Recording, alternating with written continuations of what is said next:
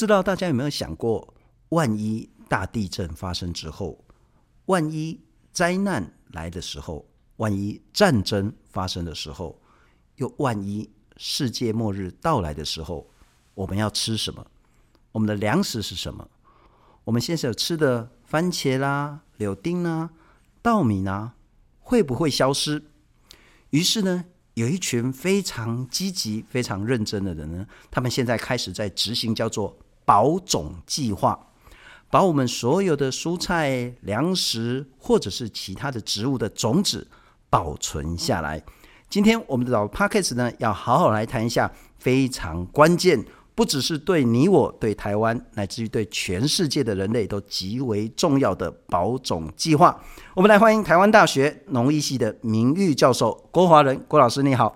呃，信忠兄你好，呃，大家好。哦，郭老师，咱这久这久无见面啊，我记得应该好过了当前啊，邀请老师来给公司的节目讲迄个机改问题。是是。那这一次非常荣幸能够邀请老师，因为我真的真的非常非常尊敬你。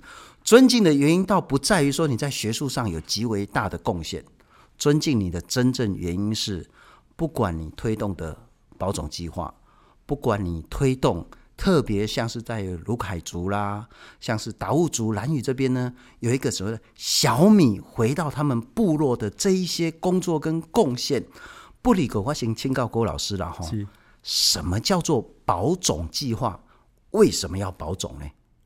诶、欸，这个保种计划哈，呃，就是讲按这个种哈种子哈，你若无去给它种哈，它过了几年，它它就死就死掉了嘛，会死去嘛，会无去嘛，哦啊，所以呃，那啊那无去，将来的发生问题，安要种物件都歹证嘛，嗯、所以保种计划呢，呃，基本上呃，目前有两大方针啦，一个是公家机构的种源库，啊，另外一个就是农民保种。嗯哼，大概有分这两方面。我们的岛温在被曝光，迄个叫做亚蔬，是一进前叫做亚洲蔬菜中心。基本上唔拿干那亚亚洲尔，伊是亚蔬全世界的蔬菜中心。嗯、所以咱台湾自己嘛有一个保种计划，一个足大的一个叫做保种库地。安有两个，安有两个啊。是呃，对于亚蔬以外，一个台中五峰哈，呃，农业实验所，有一个国家作物。种源中心，嘿，诶，咱所有的，咱即马现主时咧食的物件，所有的种子都会在这两个地方有储存足够量。万一这个物种消失了，咱遐诶种经济拢个跌。是，那那有保留的吼，那有收到的啦，嘿，啊，当然更伫遐会当较永久嘛，嘿，啊，假设没有收到的话，那就就比较不好讲了。啊，全世界敢若咧挪威遐过一个叫做。末日地窖，嗯，都是讲那细数了，当然那个是一个形容词了哈，嗯，但他就是把全世界所有现有的，不管是平常普通的还是珍贵的，整个种子都存存在这个末日地窖。呃，是安尼哈，那是挪威政府的好意哦，伊开开个第一钱，第一个外岛叫 Svalbard，迄个外岛呢冰天雪地。啊，所以伊伫个冰天雪地的山内底，呃，种三三间。三间的种源库。是。啊，然然后呢，开放给各国或者国际呃农业研究所免费做备份的工作，嗯、所以它是备份的，嗯、哦，备份。就是讲啊，你比如讲安台湾迄个亚苏也好，还是讲呃农事所也好，都每一年都会把一些种子呢，任何比较重要的种子备份到那边去，是是，是，那万一我们这边。或者什么地方的种源库呃发生问题，又可以从那边要回来。迄干那咱电脑重要的资料一定爱异地备援。是，你台湾备一份，然后在挪威备一份，搞不好在其他国家再多备几份。是啊，布里格我请教老师了哈。有些人讲啊，会不会太杞人忧天一点点？其他你咱这个可能即苦产，那种子，迄个稻米啊，种不起来，嗯、啊，别人嘛咧种。嗯。啊，咱台湾啊，种不起来。啊，日本嘛咧种，中国嘛咧种，啊，如果大家都种不起来这个品种，啊，自然又有新的下个品种，真的有需要去做保种这么重要吗？因为按度假讲保种有两种方式嘛，是。哦，呃，国家种源库哈，以主要的目的就是讲，呃，用最好的环境，嗯哼，保留这一些种子，也目标就是讲，我保存个几百年以后。它的遗传的组成不会改变，嗯哼，跟几百年前一模一样。是啊，安内西尊就是说这些呃现有的品种，不如说它可能有特殊的一个特性，是呃某一个成分比较高，呃抗病抗虫，嗯哼，哦，而且特性呢，你若无给它保存哦，哎可能就不见了。那将来我们即使要做育种，你无这个原料，无这个这个好的这个。基因的这个老品种育不了种，没有办法育种啊！你育种也是要原料，也是要。郭老师，我就问你一个比较有趣的，我有看那个高铁有一篇文章访问你，嗯，啊人去领导给你访问啊，啊你就提迄个迄个莲蓬 莲子，你啊摇一个摇一个，你讲你知影这偌久无？偌久？我记得是过了十当前哟，几十年的种子真的能发芽吗？诶，目前的记录哈。呃，活的种子哈，是是这个中东遐，呃，两千年前，诶，这个 date 就蜜枣，中东要有蜜枣嘛？我知道，我知道，两千年前的哦，两千年的种子，它还是可以呃发芽长出来。现在一个一个季啊，一个种子可以保存两千年，可以，但是它要在一个比较好的环境下，呃、是是是。所以，我们当我们谈到末日地窖、嗯、啊，或者是说像我们在台南雅书这个地方。嗯它就是一个极低温的环境，嗯，让种子也许可以保存几百年甚至几千年下去。呃，有可能了哈，因为既然呃两百呃两千年前的一个蜜枣种子都可以活下来，所以我们现在觉得我们在科学上哈，呃，我们觉得是可行的。所谓科学上的是说，因为按种源库不可能去，啊，毋知影当时伊会死去嘛，是，所以。呃，平常就要会做预测的工作哦，种子寿命的预测啦，哦，啊，这我这是我的课题啦哈，我举一个例啦哈，按种源库通常呃保存到发芽率降低到百分之八十五的时候，就要拿出来更新，重新种，和一个呃比较有活力嘛哈，是，所以呢，单这个大豆种子哈，单九十八趴降到八十五趴哈，你讲你需要偌侪时间？爱爱看保存的环境，比如讲按含水率呢，呃，把它调到呃十趴，嗯哼，然后呢，温度放在三十 percent，哎，对不起，温度放在三十度，度，大概只要呃三个月，它就从百分之九十八降到呃百分之八十五。了解，哦，啊，这个就就很不好嘛。是，但是呢，你若该坑的这个负四度 C。OK，然后含水率呢降到百分之四，是，它可以保存一千年，还是我的计算了预测了，哇哦，也就是说，万一真的世界末日了，嗯，其实我们那个种子库就可以让人类重新有粮食，嗯、重新恢复生机。是，但是我警告，我突然间想到一个问题，咱人吼，哇，还是死亡，大概用那个脑部有没有活动？嗯。来判定，然后呢，一般的动物或者是植物呢，我们就看它的根，嗯、看它能否继续成长。种子，你太多要供的是发芽率嘛，哈、嗯，是一群种子，是它能够继续存活的这个几率。嗯，但一颗种子，科学上有办法去判断它是生是死吗？诶、呃，判断的方法很简单，啊、就是让它发芽。啊，你若没有发芽，你唔知影，你到现初期呢，我们的技术还没有办法说，呃，在没有破坏的情况之下，呃，这个种子活的还是死的，那唔知，啊唔知呀，所以所以就是讲，哎，像你讲的，哎，规批的经济可以做发芽试验，才知道说这一批种子百分之几的发芽。啊，咱科学讲法都讲发现讲是什么物件能让它发芽，或是让它无法发芽，那个关键是什么？这其实到目前为止呢，还不是很确定，很神秘的东西。呃，譬如讲了哈，呃，一些的呃种子来对有些胚嘛，哦，所以呃，一个种子哈，胚部的细胞很多啊，嗯，哦，一一一个一个子株的细胞很多，到底是哪一个细胞死掉比较重要？唔知呀。譬如讲，伊来一个较边啊，说在一个细胞死掉哈，是，哎，它发芽只是慢一点而已啊。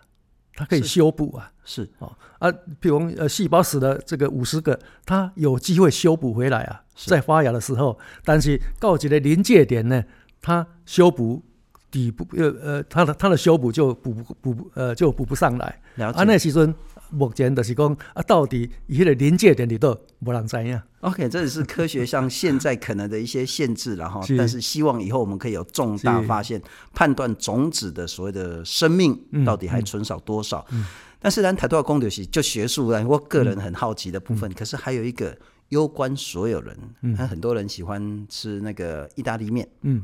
哦，你别给意大利面，你是不是个绿酱啊，还是红酱还是白酱？亚苏的资深科学家阿萨夫他讲说呢，因为整个气候变迁的关系，越来越热，那虫就越来越多，特别像是银叶粉丝，嗯，那银叶粉丝会导致番茄一个很大的一些所谓的那个病虫害的问题。嗯，可是我们现在的番茄的品种呢，又没有足够的抗病性，所以如果我们没有好好去看这个问题，解决这个问题，很可能以后 我们吃不到番茄了。嗯、来听一下阿萨夫的说法。To these diseases that spread by whitefly, as you can see, there is a lot of whitefly in the fields. Those fly, those community population of whitefly increasing year by year according to the climate change. The weather became more uh, well for them, so the population increasing and increasing, and they spread worldwide.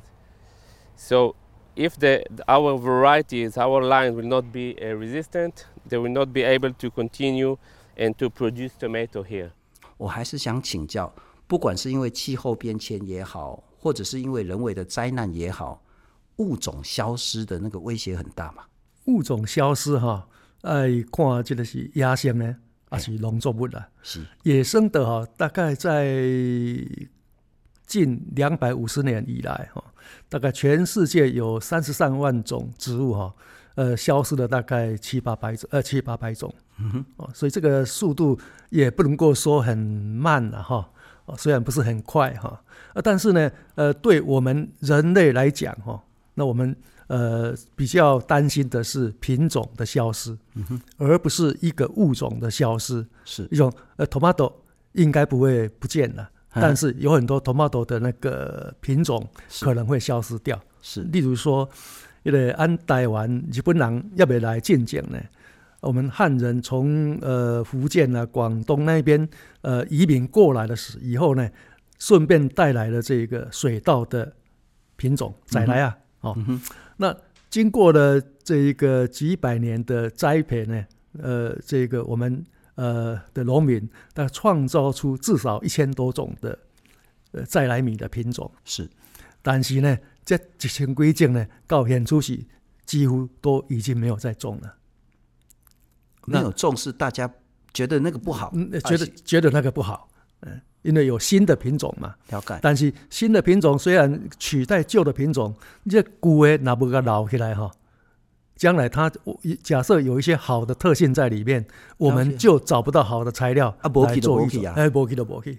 哎，是。所以，就算我们现在没有什么战争啊、天灾啦，嗯，我们还是有特别很多很多像是稻米的品种，嗯，其实就不见，嗯嗯，而且就怕剩哎了哈，就怕剩。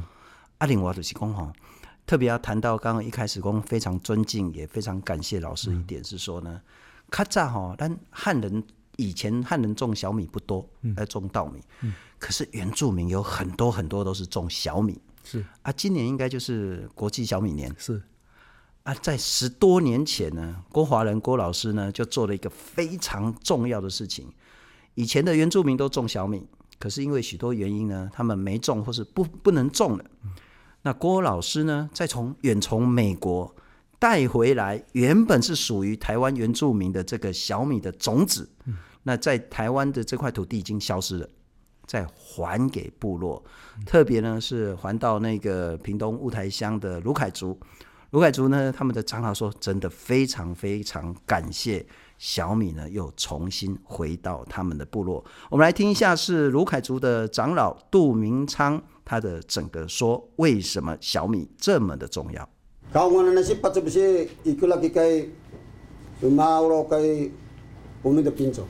他说：“从某一个角度来看，就是虽然我们在这三十几年失去了这个小米的种源，但是还好它是流失到美国被保存起来，所以今天再看到这个种源，实在是非常高兴。”这是十几年前郭老师你专工按美国炸回来的种子，为什么要做这件事？呃，因为迄个时阵，呃，台湾呃原住民哈、哦，小米的这个种植大概呃消失了很多了。啊、哦。那这一个，那我的这一个刚刚那个翻译就是呃巴金雄呃助理教授，那当时候是我的博士班研究生，嗯、那他来我这边念博士班，可是他没有农业的背景，所以我就必须要呃多花一点力气了。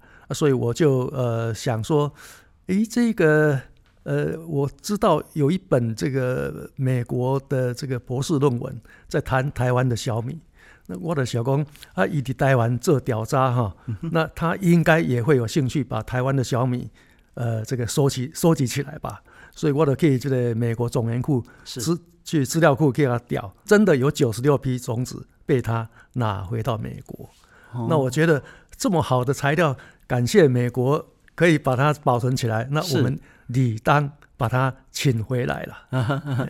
那我想笑，所以那个刚刚我们谈到那个在雾台这个卢凯族的部落，在你的种子回到他们部落，一个继续种因消失三四十年的这个小米了。呃、欸，不一定啦，我的部落呃继续种，但是有的部落因为条件的关系哈，是呃后继无力。也不一定能种得起来，不过还好，因为我当初，因为他美国寄回来那个种源库都不会寄很多了，伊袂使全部拢寄给你嘛，一个品种两百粒，一个品种才两百粒，对，啊，所以我一百粒送去部落，另外一百粒放伫这个呃台中雾峰的呃作物种源中心，请他们繁殖，所以还好，这个有他们的繁殖，所以后来的这一个原住民部落想回来种的时候。是。那一边就有材料了哦。啊不，刚才刚才郭老师，你实在太巧了哈。你如果万一两百颗种子都全部让那个回给部落、嗯、啊，万一说那个种植失败，嗯，可能这两百颗就没了。是你一百颗再把它存起来，然后再复育、复育、复育，所以我们可以有永永远远的这个种子库保留下来。除了刚刚讲说在那个雾台鲁凯族之外，我们对达悟兰屿的达悟族，他说啊，他们都是种芋头啊，嗯。啊，他们真的有种小米吗？嗯、可是就在同一个计划，同一位郭华仁老师把这样子，应该是不同品种的小米啊，还是同一个品种？呃、欸，不同品种带到蓝屿去了哈。蓝屿的这些应该是张海宇张牧师、嗯、哦，一个进行就感谢就感谢郭老师，来来听看买。啊，我带着这个盛装呢，来欢迎这个好像失而获得的这么宝贵的兰屿祖先的这个宝又回来了。那真的是我们感谢我们的教授那么认真的从美国这把它又弄回来。不过郭老师，我请教了哈，一颗种子当然代表的是农作物，嗯，代表的是这个部落或这个族群的食物或粮食，但它恐怕也代表是整个族群的。文化价值体系、宇宙观，跟他们整个族群很重要、赖以为生的关键，那是什么哈？呃、欸，就是讲，特别是原住民的朋友哈，他们的这个农业就是他们的文化了。是，有很多的农作物呢，都跟他们的生活息息相关。譬如讲，呃，这个小米有两款嘛，嗯哼，一种是糯性的，较黏的。这种是非糯性的，较袂黏的，较黏的就做迄个麻糬，做麻糬啊，哦啊，做呃小米酒，小米酒。安尼哦，啊，这个较袂黏的呢，呃，都、就是咩来讲，比如说呃生病的人呐、啊，或者老人家啦，身体没有那么健康哦，啊，他们就会煮这一种非糯性的、非糯性的小米品种给他们吃。OK 啊，譬如说。他们运动家有运动比赛嘛？没没运没运动没比赛哈。呃，他们比赛之前都会吃这一种非糯性的，OK，因为身体比较没有负担，可能比赛那个效果会比较好一点呐。了解了解。啊，另外一个更较趣味的，就是讲，那个因啊要去打猎哈，啊打猎进前也有一些仪式嘛，仪式哈，啊仪式呢，因猎刀哈都提起来哦，然后呢，一个糯性的小米。得去煮，煮熟以后呢，就把那个糯性的小米涂在那个猎刀上面。啊，这什么意思？因为这个品种较特殊的所在，就是伊个尾爱所在会分叉，会分叉。那、嗯、我们山猪的这个脚脚蹄、猪蹄也是分叉嘛，偶蹄、偶蹄、偶蹄类的嘛，哈、嗯。所以啊、呃，用这样子的仪式来表示说，呃，希望这个将来这个呃，我的这个猎刀呢，能够连住这个山猪，是啊，是打猎成功。哎，阿力记得小米啊，那个还到蓝屿之后，对他们来讲起了什么样的改变？诶，实际上我们一共送给十二个部落了.因为国大时代那个美国人是从十二个部落呃要要要去的、哦，还不止刚我讲鲁凯族跟排湾族，呃，十二个部落，呃，信义乡那边也很多，是。啊，但是呃，因为那个时候呃，十一年前，呃，这个观念还不是很普遍，嗯、所以呃，大部分都后后继无力了。不过因为当还好，当年这我们公视。有来报道。是。啊，所以让呃更多的这个部落知道这一回事情，嗯、所以后来呢，呃就扩散出去，就不少的部落很想来复育、呃、小米，呃刚好这个他们呃都会知道说种源库还保留这样子的种子，我们刚刚讲过的，嗯哼，所以现在呃有很多的部落呢都会种这九十六批的某一个。某一些品种。哦，还不只是说你这些带回去送的这些部落啊，是，而是后续这十多年来，所有原住民部落他们想要复育他们以前祖先的农作物，嗯，一堆塞到我们的种子库里面去索取，是。应该没急了。不过这个是整个文化传承很重要，很重要、嗯、啊！待会要请那个郭老师讲一个，我刚开始某种程度是奇迹啊哈，讲到米，安那台湾人当然是种米假米嘛哈。台湾也种月光米，嗯，那好像月光米呢，它对光照很敏感，嗯，也不能太长，也不能太短，嗯，太长太短呢，对于结穗，对于那个整个收成就会很大很负面的影响。可是台湾的这些那个日照呢，跟日本很不一样，嗯，所以月光米被按日本来台湾种哦，就困难就拍种，嗯，可是刚刚好。我们的这个所谓的原住民呢，以前有那个很久的那种路道，嗯啊，他对光线又有一种什么很不敏感的基因，嗯，那个基因合作会了后，台南的月光米产生了。我们来听一段，这个其实也是非常重要。为什么我们要保存种子？因为种子里面有特定，也许以后非常关键的基因在。我们来听一下，月光米对光照长短非常敏感，在台湾很难种。那么台南十六号是怎么种出来的呢？原来台南十六号的阿嬷，台中六十五号带有光钝感的基因，但奇怪的是，在实验田里，台中六十五号的爸爸妈妈都是对光很敏感的日本米。哦，就是在试验田里面呢，旁边刚好有原住民的路道，那个花粉的飞到来这里，到育种田，啊，你就说，哎，这就是一种幸运。有没有一种 lucky 啊？这是雅书的副主任林彦龙讲的，讲咱台湾境界的月光迷的这个过程，然后啊，其实这段过程郭老师立马有深刻的参与里面，嗯，所以这也是我刚一直在谈说，像是那个万一番茄消失怎么办？因为番茄没有这种特定的抗病的这个基因在。可是我们现在如果透过比较好的这一种，不管是富裕啦，其他的这些努力，也许这个因为基因的关系。我们就可以让我们的整个物种继续保存下去。月光米是怎么一回事？台湾为什么可以种得出来？诶，诚如刚刚呃林彦荣呃副主任讲的哈，呃台南十六号嘛哈，呃那个实实际上是我的学生呃陈荣坤博士呢，他在台南区农改场。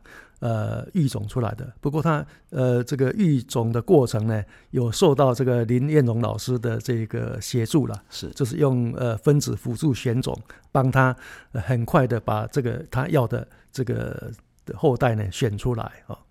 那这个呃，台南十六号，当然它是日本的月光米，跟台湾的这个台中六十七号是呃杂交的后的这个选出来的啊。嗯可是呢，呃，台中六十七号它的前身哈，台中六十七号是一九七九年育出来的，台中基隆改场，它的前身是也是台中改良厂，在一九二九年育出来的，呃，台中六十五号，那个是我们呃季永吉老师，呃，蓬莱米之父跟他的部下呃莫永仁呃这个他们合作做出来的哈。那台中六十五号呢，呃是两个日本品种，一个叫做神力，一个叫做龟智。那这两个品种在台湾跟其他日本品种一样，呃，因为这个对这个光照的这个敏感度很高，嗯、所以对一季哈，你讲了几波瓦固，它就抽水了，哦、所以它产量很低了，是。哦，生长期太短了，是。所以呃，台湾人不会想去种嘛哈，啊，但是一个种出来了后呢，呃，很奇怪，哎，为什么？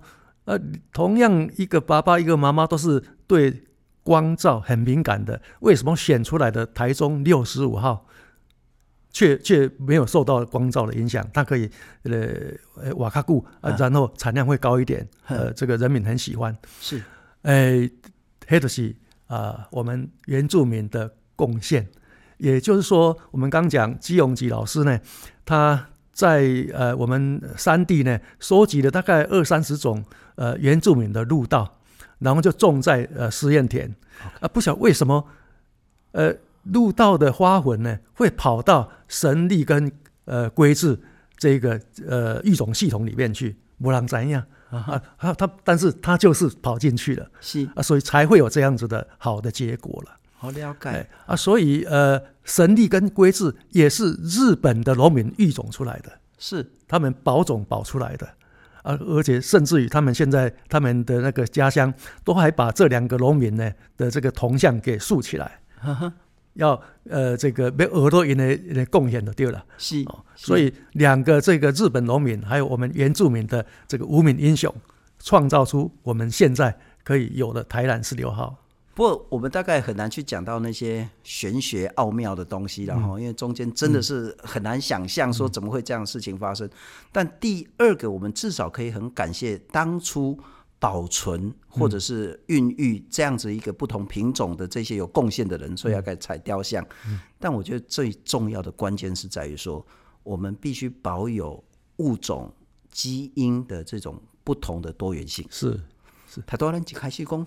我们现在看到这个番茄呢，它可能比较少那个抗病性的基因，嗯，总是会有特定番茄品种，它会有抗病性基因比较强的。嗯，我们现在看到是说，台湾呢这个环境不适合日本的月光米，因为我们的台湾呢之前的这些稻米呢，它只能说呢对光线呢都比较那个呃不，我们台湾的环境不适合敏感性的月光米，嗯，但我们原住民的稻米呢，就有一个钝光性的基因在，换句话说，我们把不同的基因都可以通通保存下来，也许以后有需要的时候就会派上用场。是是啊，所以这都是目前你那种上重要的意义嘛，哈。诶，也是按你讲了哈，这就是农民保种的重要性。是，比如说种源库呢，它是呃希望保存了一两百年，呃，它不会变嘛。啊，但是我们农民保种，呃，是要让它有变的机会。OK，譬如说，呃，原住民的路道也是从华中那一边，中国华中那边，呃，他们来的时候把它带过来的嘛。嗯、那一边的品种，照道理也是会对光，呃，相当敏感才对。是，所以我猜想，呃，原住民族大概六五六千年前来的时候，那个稻米大概产量都很低，因为因为对光敏感嘛。但是不要紧啊，你那呃，他们一年一年种。所谓农民保种的意思，就是说，我们农民种到田里面，嗯，那长出来以后，呃，假设呃，当然一大部分都拿去吃嘛。但是因为我们的农作物它会有变异，是哦，这代顶一代高一代会不会完全一样？嗯哼，所以他们呃比较厉害的农民呢，他会到田里面去去看去观察，哎，哪一个有变异出来，它长得比较呃大一点。长得比较久一点，他就把这个留下来，明年再种。啊，这一种变异呢，呃，是上天赐给我们的。哦，这是农民科学家了。呃，是没有错，但是要有农民的这个慧眼去把它选出来。所以，呃，以那个番茄来讲，假设我们有这个农民，呃，一直在田里面筛选，呃，有可能因为抗病不太好，所以它。长得就是产量很低，但是呢，只要每一年都同样做这一些留种的工作呢，诶，哪一天它自然突变，呃，变出了一个抗病的品种。是，那农民的这个品种呢，手上就有这个抗病的基因。所以老师，你今嘛就是两两项工课最重要，爱当即爱做。是，一项工课就是咱头拄仔讲亚苏啦，啊，台湾各有两三个重要的那个种子库，是包括全世界这种像是那个末日地窖啦，美国的这种子库，嗯这些是收藏保存下来。嗯。但是他不拿去用，当然有需要，他可以送给别人。然后，第二一个是很重要，这两不冲突了哈。是还种、长种、保种、渔民、渔农、渔田、渔地。嗯，所以这件代志嘛，最重要。是是是，经济你一定爱个活化运用，嗯，爱个种，爱个修，爱个留。对，以后才有可能咱丰富多元性出来。对对对，这最重要啊！还有一个很重要了哈，咱太多一开始嘛，讲就讲。像乌克兰战争，嗯，那全世界就粮食危机，嗯，当然更包括乌克兰自己，嗯，像是如果万一发生很大很大的那个天灾、海啸啦、地震啊，嗯，那一定是整个那个土地都全毁，嗯，那这时候粮食怎么办？所以台湾包括亚苏，它会保存一种咱点点的芥菜，那个就一般上面硬菜啦，吼，这就是非常非常一般的这种红茎菜这种的。他说：“啊，你要收，应该是收那种快消失的、很珍贵的品种啊！你要种这个这个很平常的种子干嘛？”他说：“不是，要长种保种，这个才是最关键。”我们来看看六种非常重要的救灾蔬菜。在亚叔的这个小菜园里，常年种着六种蔬菜。这些蔬菜普通到几乎让人不屑一顾，但它却是亚叔定义中的救灾蔬菜。它们是空心菜。苋菜、黄秋葵、绿豆，冬天看不到，喜欢湿热的黄麻，还有这种白落葵，就是皇宫菜。黄麻就是咱讲麻薏，是麻薏，哎，嘿，台中你吃，哦，就是就热就热，你得吃一罐啊，嘿不，吃一碗麻薏的就退暑了这样子。但这个其实不是大家觉得有趣，真正发生在之前，像是海地大地大地震的时候。嗯这个救灾蔬菜就派上用场了。是，怎么说呢？种的好种，嗯，好繁殖，嗯，产量高，嗯，营养呢也足够，人类可以快速的整个延续它的生命。我们来看看这个是雅书的专员林丽珠讲说，海地大地震的时候，救灾蔬菜就派上用场了。二零一零年，造成一百多万人无家可归的海地大地震发生之后，雅叔提供了近一百三十公斤的种子，其中以绿豆和苋菜最受欢迎。基本上选的时候，我们是选那个富含微量与营养元素的，因为一般我们吃的大宗蔬菜，其实它的微量营养元素会比较少。微量营养元素包括像铁、好钙，然后叶酸，还有维他命 A 这这一部分。所以郭老师，其实所谓的保种。除了说让整个物种延续，让我们能够有更好、更多元的环境之外，对就续存亡，这最重要的。是，嘿，是。啊，告我具体的案例，就是讲，呃，以海地来讲啦，哈，海地当然亚苏也得贡献很多的这个种子哈，啊，但是呃，慈济也有这一个处理很多。是，呃，我记得呃，慈济呃，他们把这个辣木。推广到海地，而、啊、这辣木呢，呃，这个呃，它它的叶叶子也可以吃了哈，然后也可以当柴烧了哈，呃，种子也可以当蛋白质的来源哦，所以呃，其实呃，所谓这个旧方哈，呃呃，旧方作物了，就是讲它的这一个呃前提，就是讲爱好种，好种，好种，免得个什么肥料的，伊的伊的挖起来，因为。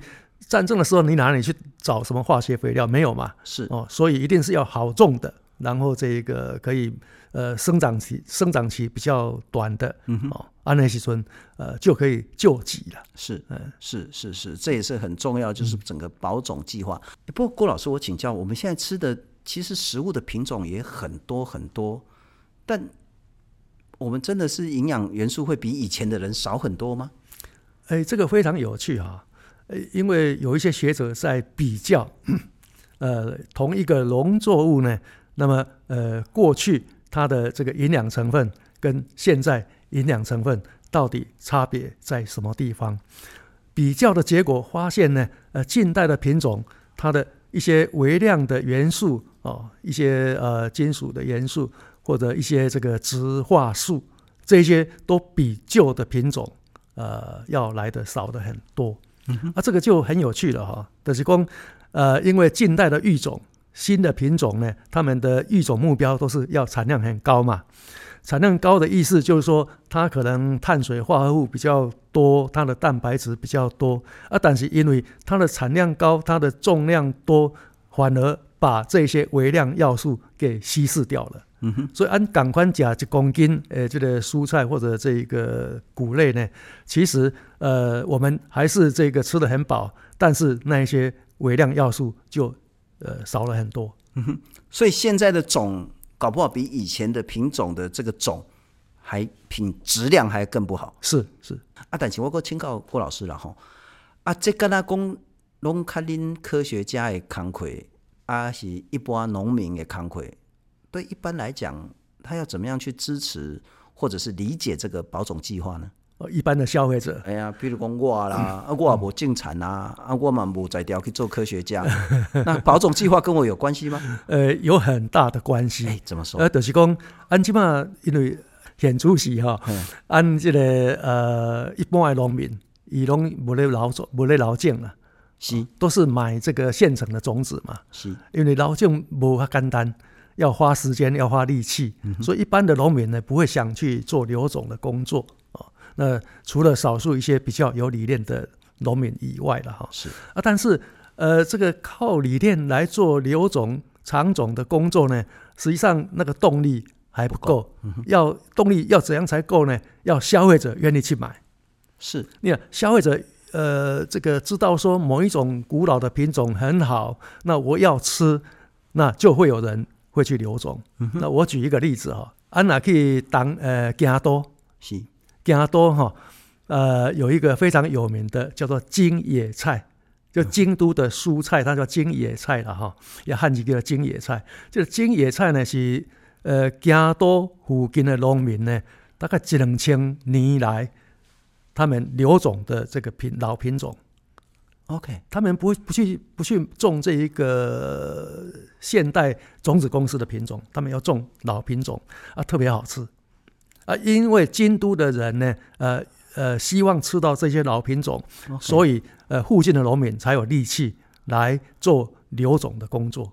是，呃，台湾嘛是赶快咯，台南哈，嗯安那去吃这个呃芥兰炒牛肉？哦，芥兰菜，芥兰菜，芥兰菜呢，呃，北位啊，拢是一般诶商业品种，是，迄叶啊较深，是。但是你若去台南呢，芥兰炒牛吧，吼，那个芥兰菜。比较颜色淡一点，呃，比较肉小一点，它的产量也不好，没有近代品种那么好啊。但是为什么呃台南会有这个东西？都、就是因为台南人那个嘴巴很刁嘛。